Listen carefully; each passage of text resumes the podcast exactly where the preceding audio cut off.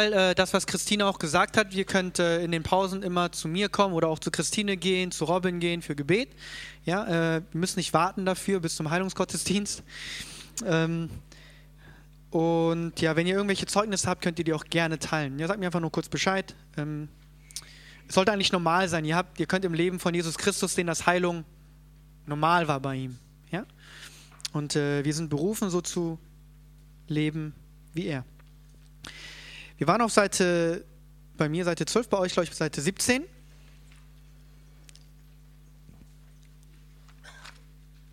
Gut. Ich lese euch jetzt mal das, diese Liste vor. Vielleicht ist das neu für euch, aber das äh, fasst so gut zusammen, was wir über göttliche Heilung glauben. Göttliche Heilung ist das Recht und die Verantwortung eines jeden Christen. Jedes Hindernis der Heilung eines jeden Christen ist nicht von Gott. Gott ist nicht unser Problem. Ja. Er ist unsere Hilfe. Jeder Heilungswiderstand liegt auf der Seite des Feindes. Jede Krankheit kann durch einen Christen überwunden werden, wenn er Glaube und Vollmacht ausübt. Der Feind ist kein ernsthaftes Hindernis und kann von jedem Christen überwunden werden, der die von Gott zur Verfügung gestellten Werkzeuge und Waffen einsetzt. Der Feind kann nur durch geistliche Waffen wirklich besiegt werden und nicht durch fleischliche, natürliche, von Menschen erdachte Waffen. Christen und Nichtchristen können ohne eigenen Glauben für Heilung geheilt werden, wenn Christen die Autorität des Reiches Gottes ausüben. Alle Krankheit ist ein Werk des Feindes und muss besiegt werden, wann immer und wo immer man ihr begegnet. Das ist das woran wir glauben, das, woran wir glauben, was auch die Bibel sagt. Nächste Seite, grundlegende Prinzipien von unserem Dienst. Ja, daran müssen sich alle halten bei uns im Dienst. Ähm, Nummer eins, wir geben keine Kommentare zur Nutzung medizinischer Behandlung ab. Ähm, bei euch auf Seite 10, Entschuldigung, bei euch auf Seite 10. Wir geben keine Kommentare zur Nutzung medizinischer Behandlung ab. Gut? Ich glaube, wir, wir sind auf Seite 10. Ist das richtig? Ähm, das sind Prinzipien, ähm, die euch helfen, ein bisschen vielleicht den Dienst zu verstehen. Wir geben keine Kommentare zur Nutzung medizinischer Behandlung ab. Wenn ihr euch ein bisschen äh, mit der Geschichte von John G. Lake oder auch den anderen Heilungsevangelisten beschäftigt habt, ähm, das nun Jack Cover oder wer denn noch? Also die Personen, die auch sehr viel sich auch über Medizin geäußert haben, mir fällt jetzt nur die, der Name ein, die haben dann auch tatsächlich gesagt, man soll keine Medikamente zu sich nehmen. Ja? Ansonsten glaube man ja nicht. Nun, es ist nicht äh, unsere Aufgabe, das zu tun. Die Kraft Gottes wirkt auch so. Ja? Wenn die Kraft Gottes eine Person heilen kann, kann die, Person, kann die Kraft Gottes natürlich auch gegen die Nebenwirkungen eines Medikamentes wirken. Ähm, aber wir sind nicht dazu berufen, Menschen zu sagen, was sie tun dürfen und was nicht. Okay? Da gibt es aber auch ähm, eine Geschichte zu, wo in Amerika eine kleine Gruppe sich zusammengetan hat und äh, die haben das gelehrt. Unter anderem haben sie Bücher von John G. Lake benutzt, aber nicht nur John G. Lake, sondern auch andere berühmte Evangelisten waren unter den Materialien mit dabei.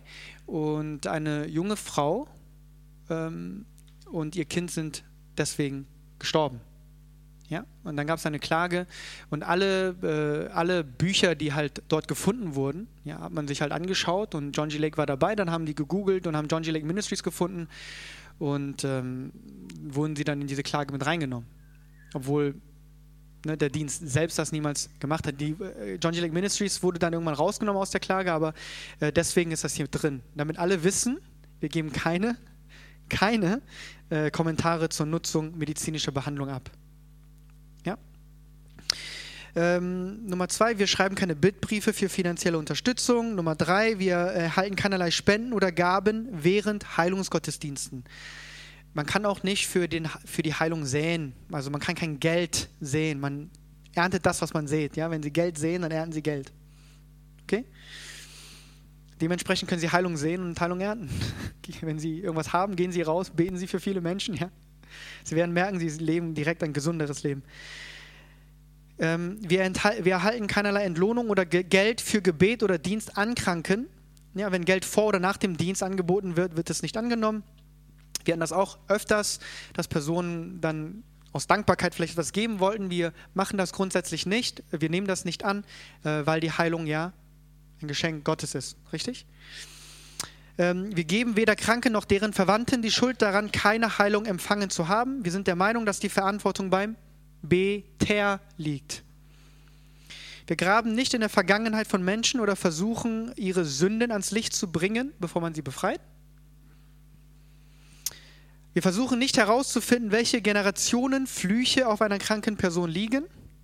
Ja? Wir befreien die Gefangenen und suchen nicht nach der Ursache für die Gefangenschaft.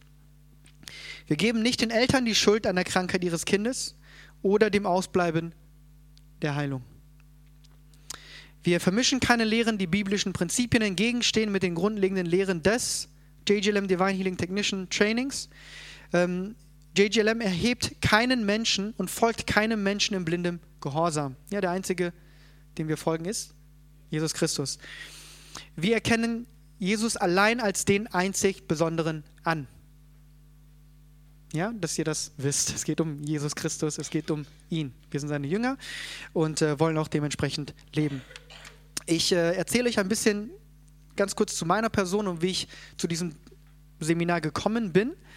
Ähm, 2011 im Sommer ähm, habe ich gelernt oder gehört, dass Heilung immer Gottes Wille ist. Ihr seht, ich trage eine Brille. Offensichtlich bin ich nicht komplett geheilt.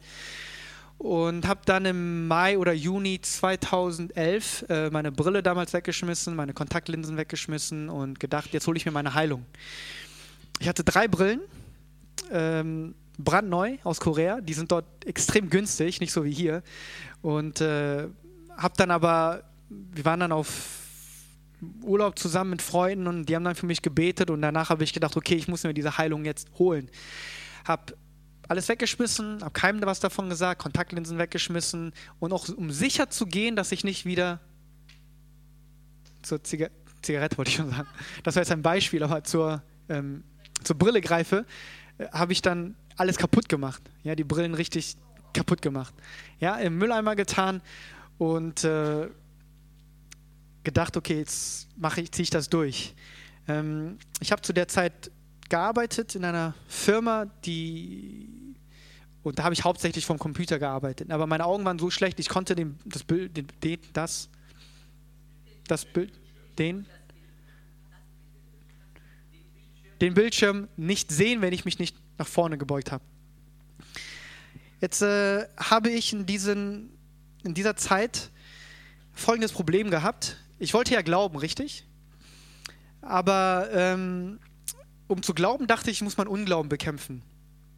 Und um meinen Unglauben zu bekämpfen, habe ich unter anderem meine Brille weggeschmissen und meine Kontaktlinsen weggeschmissen, die Linsenflüssigkeit weggeschmissen und alles vernichtet. Jetzt schätze ich mir mal die, die, folgende Frage. Wenn ich mich dann jetzt in mein Büro setze und äh, nach vorne beuge, glaube ich dann oder bin ich im Unglauben? Das Problem ist, wenn ich wirklich glauben würde, dass meine Augen geheilt sind bereits, würde ich dann nicht mich weit genug entfernt vom Bildschirm hinsetzen und sagen, ich bin geheilt und dann würde ich sehen können. Aber ich muss ja auch arbeiten, richtig? Dann dachte ich, okay, wenn ich mich nach vorne beuge, hat das dann überhaupt noch einen Sinn? Ja, weil in dem Augenblick, wo ich mich nach vorne beuge, gebe ich ja zu, dass ich nicht glaube. Ja, also diese Sachen gingen durch meinen Kopf fünf Monate lang. Ähm, unter anderem war das dann auch der Fall, wenn wir in ein Meeting reingegangen sind und vorne ist der Bildschirm. Und äh, dann gibt es so einen langen Tisch. Setze ich mich jetzt vorne hin, ja, um was von der Präsentation mitzubekommen und mitreden zu können, oder setze ich mich im Glauben daran, dass meine Augen gehalten nach hinten? Das sind die Fragen, die mir durch den Kopf gingen, äh, weil ich mich so auf meinen Unglauben konzentriert habe. Und in dieser Zeit habe ich in Zungen gebetet, lange, also viel in Zungen gebetet, äh, Lobpreis gemacht, sehr viel Öl Salböl auf meine Augen geschmiert, hm, ja, Zeit in der Gegenwart Gottes verbracht, viel, was noch? Ja, halt das, was man lernt, was man tun soll, um Heilung zu empfangen. Nach vier Monaten ähm, hat irgendjemand meiner Frau gesagt, die übrigens auch Kontaktlinsen und eine Brille trägt, vielleicht musst du deinen Mann in diesem Ding unterstützen. Und ähm, dann hat auch sie ihre Brille weggeschmissen und ihre Kontaktlinsen weggeschmissen und wollte dann mit mir im Glauben stehen. Äh, sie hat das nur einen Monat ausgehalten. Es war für sie, glaube ich, sehr anstrengend. Es hat auch keinen Spaß mehr gemacht, rauszugehen, weil man alles verschwommen sieht. wenn Sie sich später mal meine Brille anschauen, die ist sehr dick. Ähm, meine Kontaktlinsenstärke sind, ich glaube, minus 325 und minus 375. Ja? Aber trotzdem habe ich gesagt, ja, ich glaube, Amen, Halleluja, in Zungengebet, all das gemacht, was man halt so tut. Und ähm, nach fünf Monaten habe ich gedacht, irgendwas, es muss doch irgendwie mehr geben. Ja, wie lange soll ich das jetzt noch machen? Ist, äh, jetzt bin ich nicht nur alleine, sondern meine Frau macht auch noch mit. Ja, das war dann zusätzliche Last auf meinen Schultern. Ähm, zum Beispiel konnte sie sich nicht richtig im Spiegel ansehen morgens. Ja, dann musste sie extrem nah ran. Ja, halt sowas, ne, was sehr unpraktisch war. Und dachte, ich brauche irgendwas Echtes. Ich brauche irgendwas, was funktioniert. Irgendwas, wo ich sagen kann, okay, ich verstehe ja das, was in der Bibel steht. Oder zumindest Teil, Teile davon. Aber irgendwann muss es doch funktionieren, irgendwann muss doch was passieren. Ja? Es kann ja nicht sein, dass ich immer nur sage, ich glaube, ich glaube, ich glaube und bete und mache dies und das, aber ich sehe nie was. Und äh, dann habe ich mich halt auf die Suche begeben, weil zu dem Zeitpunkt dachte ich, das, was ich gehört habe, war das Beste, was es gibt. Ja, es ist immer so, das, was man gerade hört, man denkt, das ist das Beste, was ich jemals gehört habe und es kann nicht mehr geben, bis man wieder was anderes hört. Und äh, ich hatte zu dem Zeitpunkt zwei, drei Prediger, wo ich dachte, was Besseres kann es nicht geben. Und ähm, habe dann trotzdem gesucht, Heilungen, Zeugnisse und so weiter und bin dann auf einer Webseite gelandet. Ähm, es war ein Blog von einer Person, die in die Gemeinde gingen, ging, von dem Pastor, den ich mir angehört habe. Ja, also war das direkt für mich okay, der Person kann ich vertrauen. Und in diesem Blog äh, stand, stand drin, er liebt die Gemeinde und so weiter. Aber wenn es um Heilung geht, ist das das biblische Seminar, das ich kenne. Das hat mich stutzig gemacht, denn ich dachte, das, was ich kenne und das, was ich gelernt habe, ist das Biblische, was es gibt. Und äh, es war ein Link zu 19 Sessions MP3s von Curry. Und äh, der Titel hat mich schon stutzig gemacht, denn es, der Titel ist Divine Healing Technician. Ja, göttlicher Heilungstechniker. Wenn man so etwas hört, denkt man, das ist Blasphemie. Wie kann man denn Heilung lernen? Ist es nicht eine Gabe? Kann nicht jeder machen? Darf das denn nicht nur der Pastor? Ähm, wie kann man das überhaupt beibringen? Und ich habe gedacht, hä, das also ist für mich komisch, dass jemand behauptet, man könne Menschen trainieren, durch Gottes Kraft zu heilen. War mir fremd. Habe mir dann die Sessions angehört, alle 19 Stück in, was weiß ich, innerhalb von zwei, drei, vier Tagen hat, hat im Grunde genommen alle Fragen beantwortet, die ich damals hatte, auch bezüglich des Unglaubens. Als ich fertig war, habe ich gedacht, okay, ich werde jetzt, äh, also habe ich dann zu meiner Frau gesagt, okay, ich werde jetzt für dich beten, fünfmal, wenn nichts passiert, dann gehen wir raus und holen Kontaktlinsen. Ich habe fünfmal für sie gebetet, ist nichts passiert. Ich habe dann nochmal, ich weiß nicht wie oft, für mich gebetet, ist auch nichts passiert. Ja? Ich bin, wir sind dann direkt am selben Tag noch raus, haben uns Kontaktlinsen gekauft. Das war wieder in Korea zu der Zeit. Äh, da ist, wie gesagt, da sind Kontaktlinsen und Brillen sehr günstig. Ähm, haben uns direkt Kontaktlinsen geholt und dann habe ich angefangen, für andere Menschen zu beten. Aber nur das dazu, falls irgendjemand von euch versucht, den Unglauben in seinem eigenen Leben zu bekämpfen, ja, falls ihr euch gerade in diesem Stadium befindet, tut das nicht. Geht raus und lebt euren Glauben aus. Ihr seid Gläubige, Unglaube ist nicht euer Problem. Okay? Das ist so, als wenn die Jünger ständig auf diesen äh, Jungen schauen würden, der sich auf dem Boden windet und sagt, wieso funktioniert das nicht? Ja? Okay? Und dann, okay, ich muss jetzt meinen Unglauben bekämpfen. Nein, man tut, man betet einfach nochmal für diese Person und man handelt im Glauben. Und wenn man im Glauben handelt, bekämpft man gleichzeitig sein Unglauben, wenn man das so ausdrücken möchte. Okay? Gut, äh, ich habe dann dieses Seminar gehört, habe dann angefangen für andere Menschen zu beten, habe am Anfang nicht viel gesehen. Eine der ersten oder die erste Person, für die ich gebetet habe, war eine Person, die äh, Krebs hatte und kurz vorm Sterben lag. War im Krankenhaus. Ich und mein Papa sind zusammen hingegangen. Mein Papa ist Pastor und er ist hingegangen, um für die Person noch einmal zu beten und ich bin hingegangen, um die Person zu heilen. Ja? Ähm, bitte reagiert nicht religiös, wenn ich sage, ich bin hingegangen, um zu heilen. Ja, Gott hat uns ausgesandt, um zu lehren, zu predigen und zu heilen. Wenn ich sagen würde, ich gehe heute predigen, würde keiner etwas dagegen sagen. Aber sobald man sagt, ich gehe jemanden heilen, sagen, reagieren auf Menschen so, nein, nein, nein, Bruder, meinst du nicht, äh, Gott möchte heilen durch dich? Ja, natürlich meine ich, dass Gott durch mich heilt. Äh, offensichtlich meine ich nicht, dass ich durch meine eigene Kraft heile. Aber wenn ich sage, ich gehe predigen, heilen und lehren oder Dämonen austreiben, dann kann, also wenn Gott mir sagt, ich kann das tun, dann kann ich auch sagen, ich mache das. Aber es bin nicht ich, der lebt, sondern Christus in mir. Okay, wir sind eins. Jesus hat auch gesagt, ähm, das, was ich tue, tue ich nicht, tue nicht ich, sondern der Vater. Aber er hat auch nicht jedes Mal erklärt, bei jeder Heilung, äh, tut mir leid, ihr solltet aber verstehen, dass nicht das ich, ne, hat er nicht gemacht. Warum sollten wir auseinandernehmen, das, was Gott zusammengebracht hat? Und wir sind ein Geist mit, dem, mit Gott.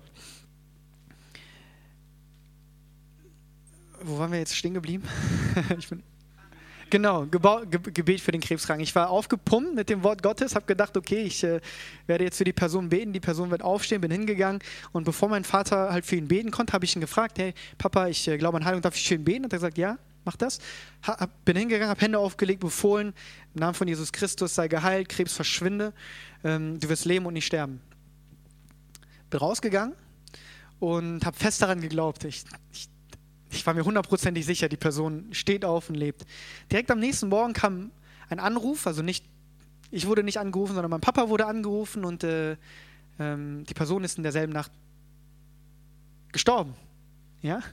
Also meine Erlebnisse, meine ersten Erlebnisse mit Heilung waren nicht besonders gut.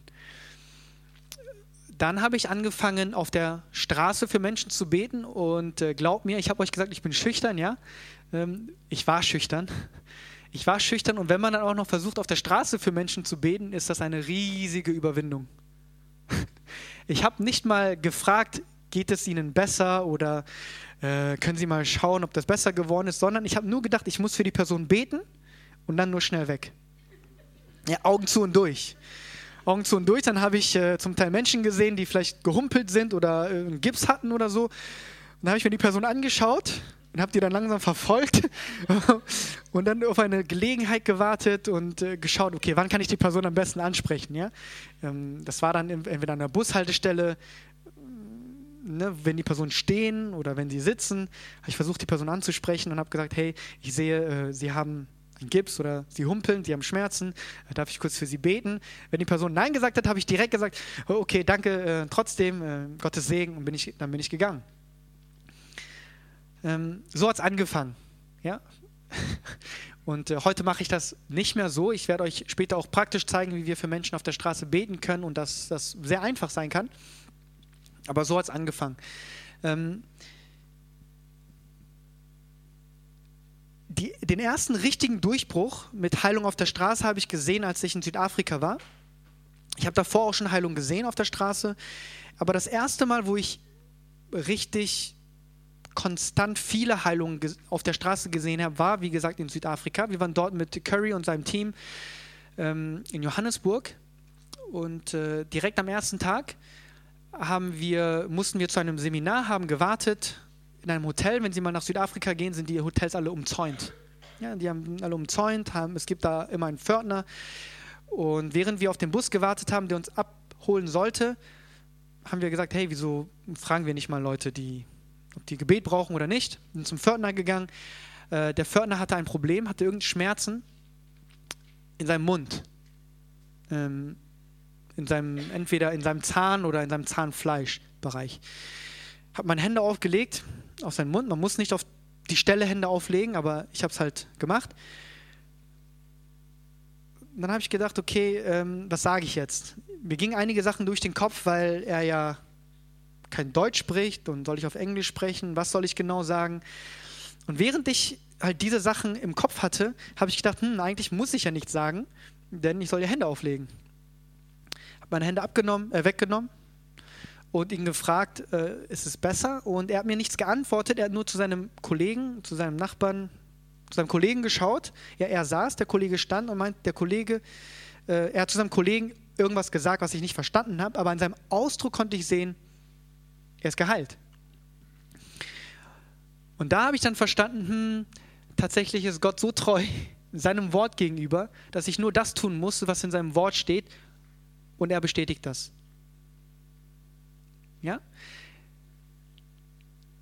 Wir werden damit, wir werden später noch im Rahmen des, äh, im Rahmen von Glauben und wie man glaubt, ein bisschen näher darauf eingehen, aber es geht nicht um den Glauben an unseren Glauben. Ja?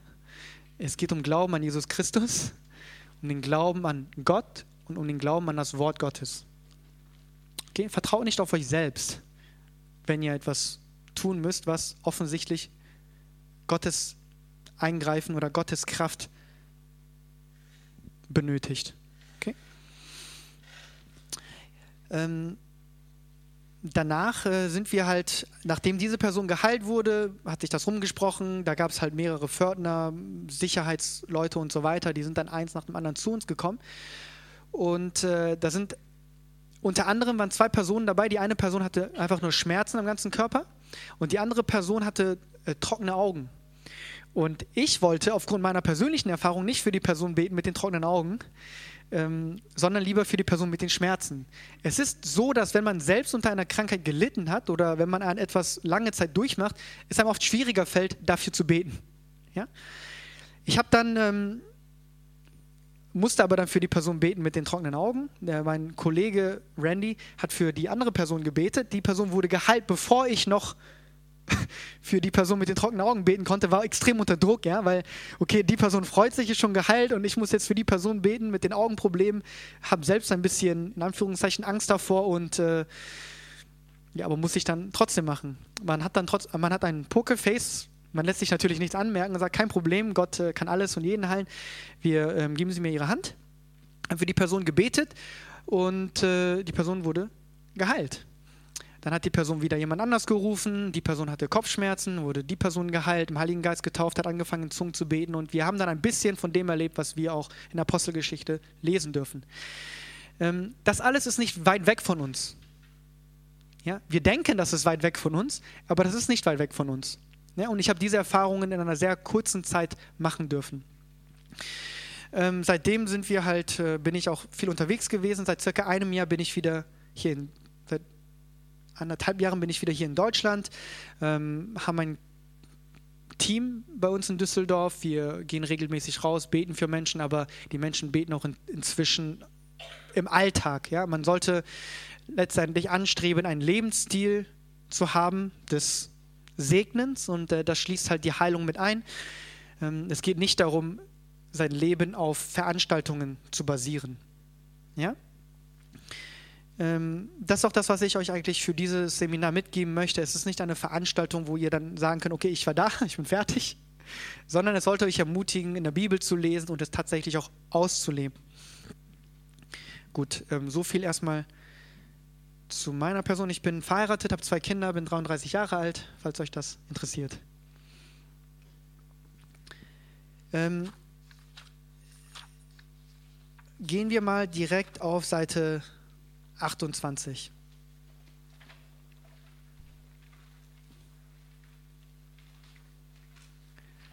Das habe ich jetzt mehrmals wiederholt. Äh, es geht hier um das Wort Gottes. wir glauben an die Bibel.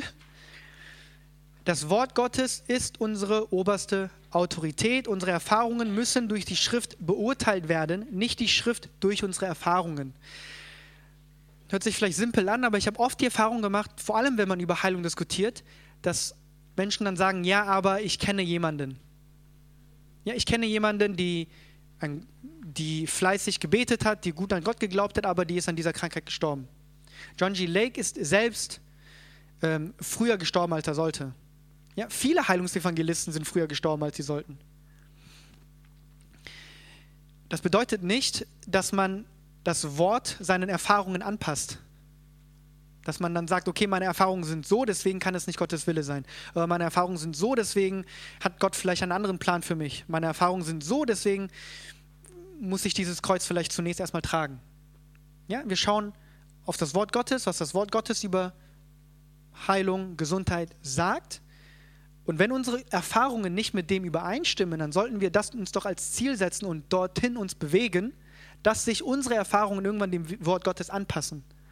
Und nicht auf unsere Erfahrungen schauen ja, und dann den Wort, das Wort Gottes dann unseren Erfahrungen anpassen. Okay? Das Wort Gottes ist für immer im Himmel festgeschrieben. Wir müssen es auf der Erde festsetzen. Ja?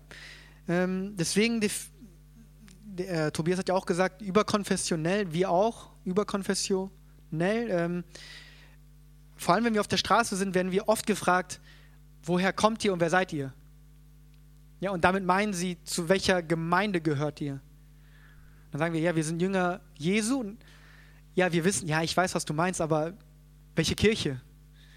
Bist du Pfingstler, Katholik, evangelikal, bist du äh, Presbyterianer, Baptist? Das sind die Fragen, die wir, die man auf der Frage, äh, die man auf der Straße dann auch gefragt bekommt. Wir sagen, wir sind im Grunde genommen alles. Ja?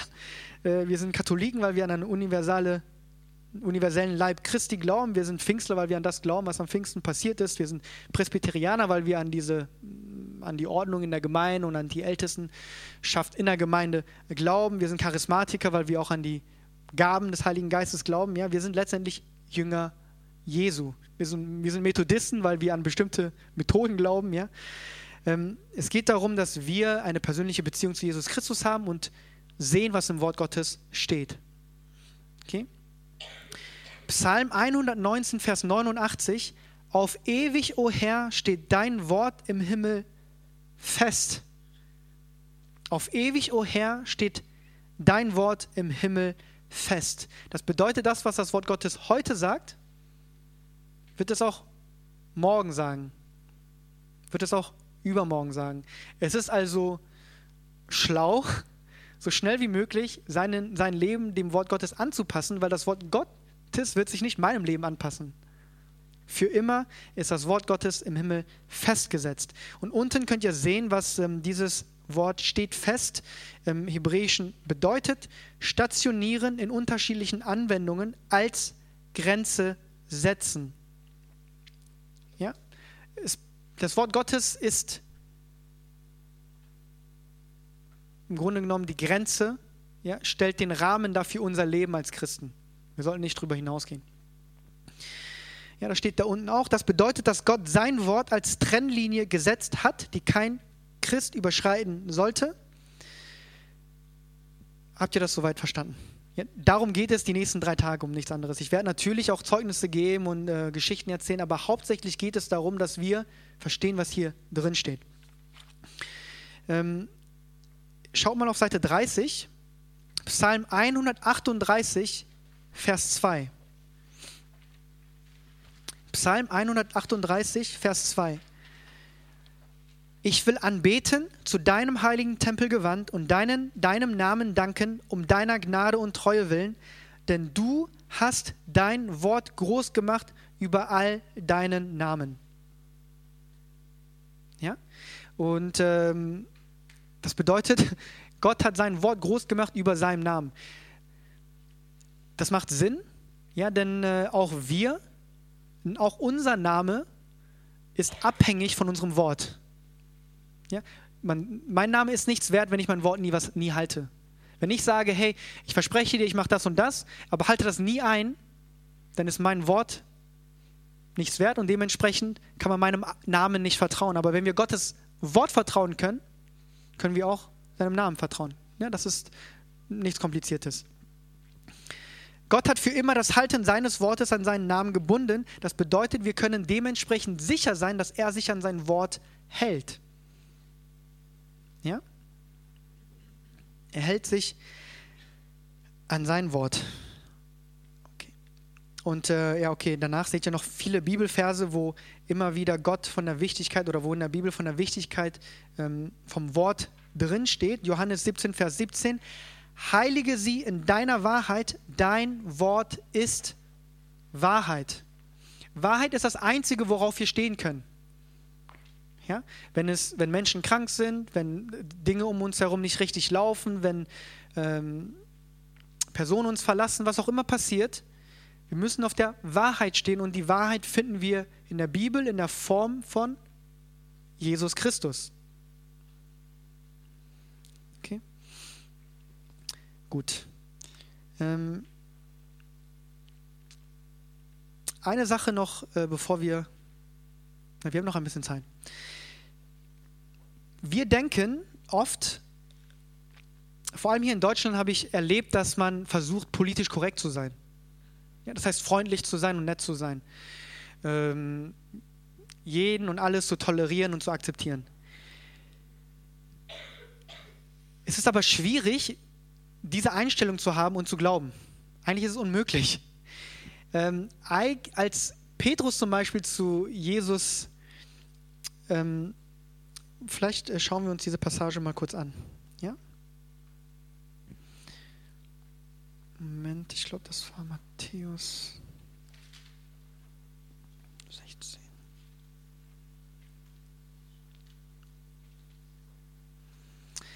Ähm, Matthäus Kapitel 16, Vers 22. Das ist hier nicht in eurem Handbuch drin. Das, ich lese euch das vor. Matthäus Kapitel 16, Vers 22. Da nahm ihn Petrus beiseite, fing an, ihm abzuwehren und sprach: Herr, schone deiner selbst, das widerfahre dir nur nicht. Er aber wandte sich um und sprach zu Petrus: Hebe dich weg von mir, Satan. Du bist mir zum Fallstrick, denn du denkst nicht göttlich, sondern menschlich. Es gibt nur zwei Denkweisen menschlich und göttlich. Das, was wir versuchen, zwischendrin irgendwie eine politische Korrektheit zu finden, das gibt es nicht. Okay, wir stehen auf einer Wahrheit, das ist die Wahrheit, die in der Bibel steht und die Jesus Christus selbst personifiziert hat. Aber selbst hier war Jesus in dem Sinne nicht politisch korrekt. Aber er sagt ja ganz eindeutig, woher diese Wahrheit, diese menschliche Wahrheit kommt. Ähm, noch ein zusätzlicher Bibelvers dazu, Jakobus Kapitel 3, Vers 15 bis, bis 17. Das ist nicht die Weisheit, die von oben stammt, sondern eine irdische, seelische, dämonische ich, ich lese mal nur Vers 15 vor, ja? Denn das ist nicht die Weisheit, die von oben stammt, die himmlische Wahrheit, die göttliche Wahrheit, ähm, sondern eine irdische, seelische, dämonische. Irdisch wird hier in einer Kategorie genannt mit dämonisch und seelisch. Ja? Ähm, davor, im Grunde genommen, sagt Jesus ähnliches. Er sagt, er spricht, äh, er spricht zu Petrus, aber er sagt Satan. Und er sagt, das ist eine menschliche Weisheit, richtig? Es gibt nicht 10.000 Weisheiten. Es gibt nicht, okay, 100 äh, Prozent, ähm, was weiß ich, göttlich, dann 80 Prozent. Das gibt es nicht. Entweder ist es göttlich oder ist es menschlich. Ja? Aber wenn man das nicht als Weisheit hat, sondern versucht, jedem und allem zu gefallen, wird es extrem schwierig, in Glauben zu wandeln. Denn Glaube ist, sich sicher zu sein, woran man glaubt, was man weiß. Okay? rein praktisch bedeutet das für uns, wenn man nicht weiß, was man glaubt und wenn man kann man nicht mutig sein und wenn man nicht mutig ist, wird man nicht viele Resultate sehen. Okay? Wir, kommen aber später noch näher dazu zu sprechen. Ich, ich, ich sage das deshalb nochmal so de deutlich, weil wir in dieser nächsten Zeit wirklich die Bibel lesen werden. Okay? Ihr werdet nicht eine besondere Salbung bekommen. Ihr werdet nicht wir werden hier nicht über irgendwelche Gaben sprechen. Denn wenn es nur um eine besondere Salbung oder eine besondere Gabe ginge, könntet ihr das nicht tun. Ja? Dann würde ich auch noch in zehn Jahren in jedem Seminar sitzen und versuchen, irgendwas zu bekommen. Bis wir verstehen, dass wir alles haben, was wir brauchen, werden wir nicht anfangen zu tun, äh, anfangen, das äh, Christenleben wirklich auszuleben.